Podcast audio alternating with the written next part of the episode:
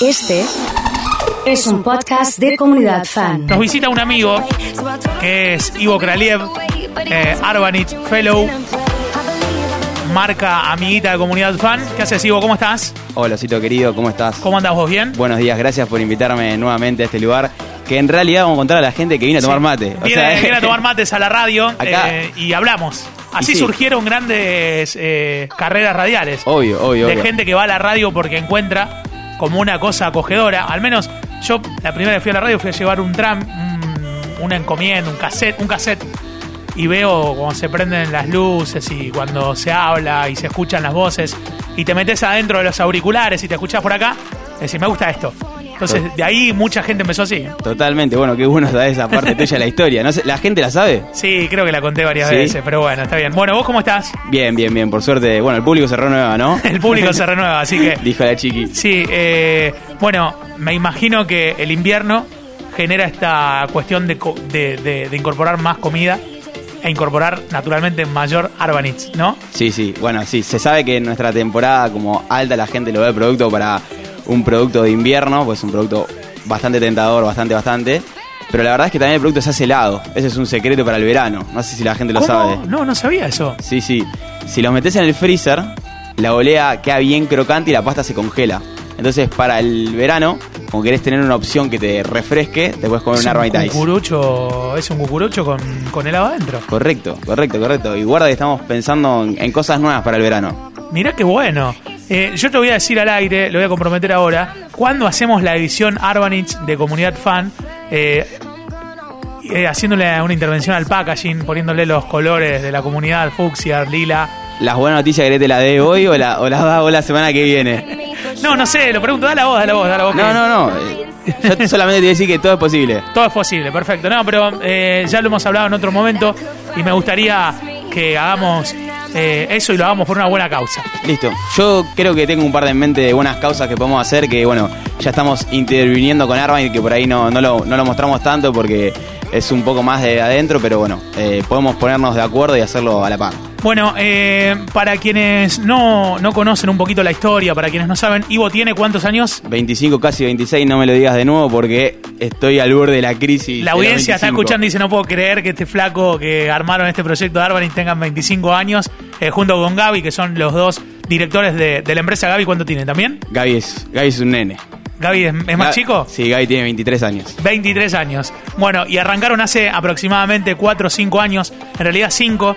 Después la, fecha fundacional y eso tiene por ahí un poquito menos, pero el poquito menos es 4 y. Así que, pero ¿cómo fue? ¿Cómo, ¿Cómo fue arrancar? Hablemos un poco de eso para... Hay mucha gente que está con la computadora laburando en la oficina y dice, ¿cuánto me falta para irme de este laburo? Eh, y, y por ahí esta charla, escucharte puede ser eh, algo eh, que, que puede significar como un, como un signo eh, mentor, si se quiere. Yo creo que lo primero que le diría a la gente es que confíe más en sí misma y sea un poco más inconsciente. Yo siempre hablo de eso, de la inconsciencia de lanzarse a hacer algo. El otro día me pasó algo muy loco que fui al banco a hacer una cuenta, porque tenía que abrir una cuenta en otro banco Sí, y la chica casi se me larga a llorar cuando empezamos a hablar de, de Arban y, y de la edad y de cómo lanzarse hacer, lanzarse a hacer las cosas, porque ella realmente tenía ganas de lanzarse a hacer lo suyo.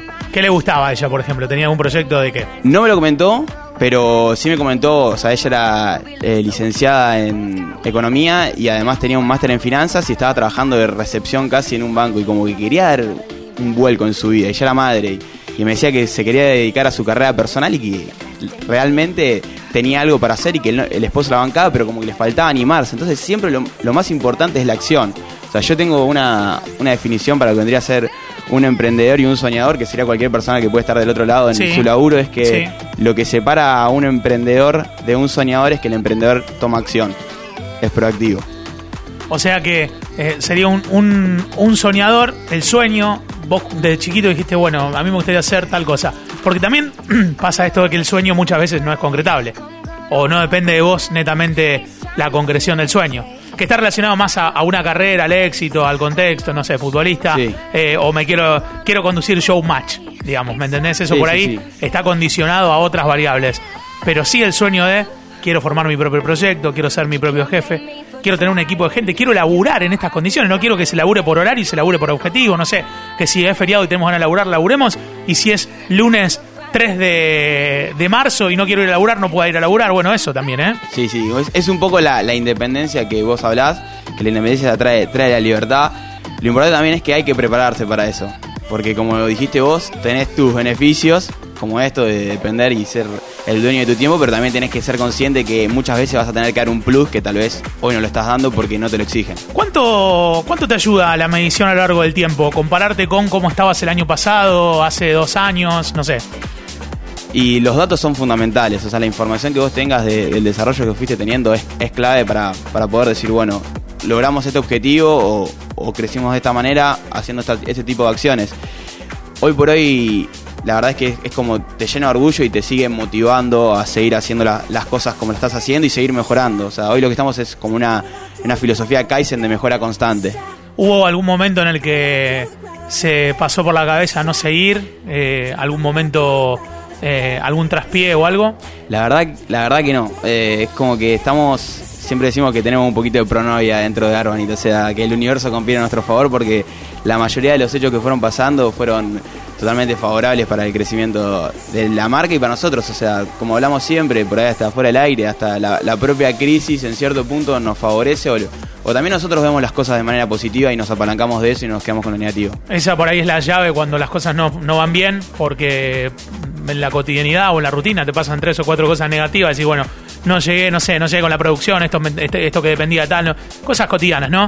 Eh, esa es la manera que tienen de, de analizarlo. Sí, sí, sí, totalmente. Esa es la manera que nos tomamos nosotros de, de es una frase medio, medio cliché, pero siempre ver el vacío medio lleno y no el medio vacío.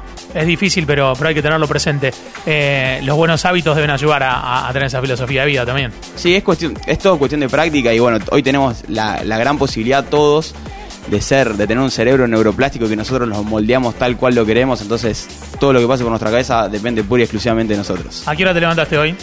Hoy la verdad, la verdad, la verdad, me dormí un ratito más. Eh, ¿Y nada. ayer? ¿Ayer a qué hora te No, levantaste? no, no, ayer a, a las 6, pero hoy me desperté a las 9, porque tenía ganas de dormir. De, para, de las 6 a las 9 de la mañana, ¿qué haces? Medito, leo, escribo y trato de dejar me- las- el celular, la tecnología muy por afuera mío porque si no me distrae.